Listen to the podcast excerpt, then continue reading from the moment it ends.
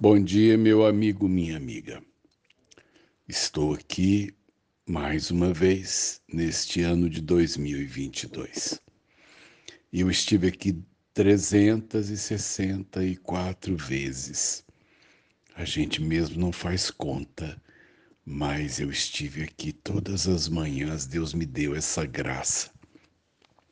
E o que talvez o que dizer neste penúltimo dia desse ano que voou né, na nossa percepção. Eu queria te falar uma coisa a respeito das sementes.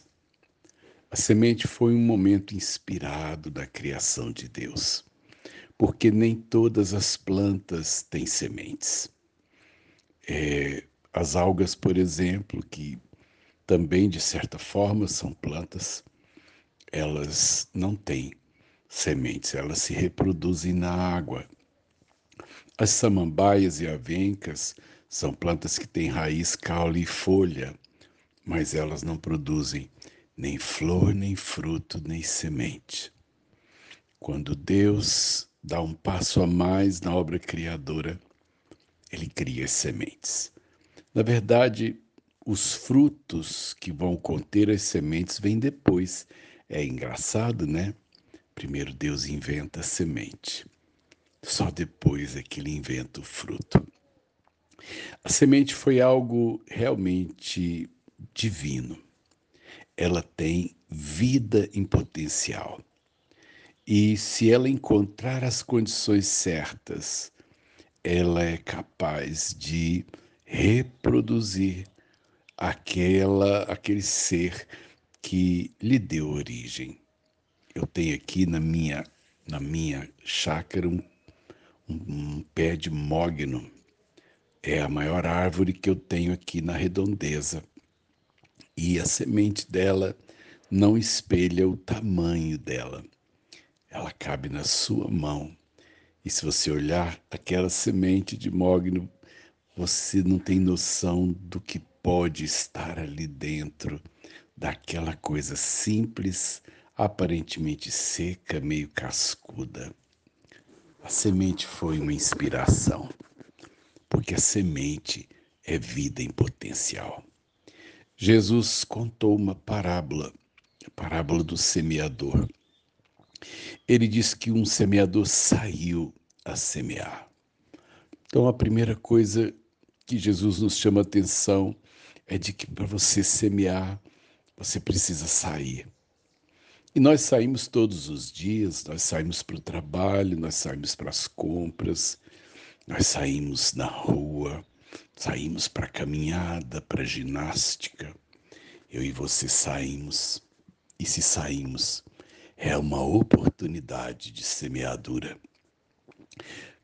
E talvez, né, na parábola do semeador, é, Jesus fala em quatro sementes que tiveram destinos diferentes três se perderam e só uma, só uma encontrou a boa terra.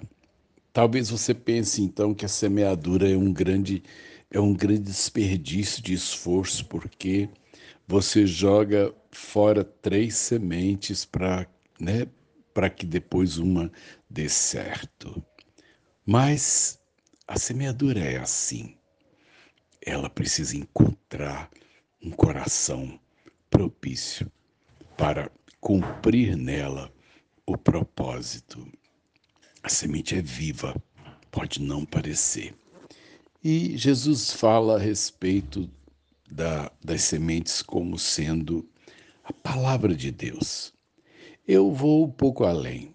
Toda palavra, ela é uma semente.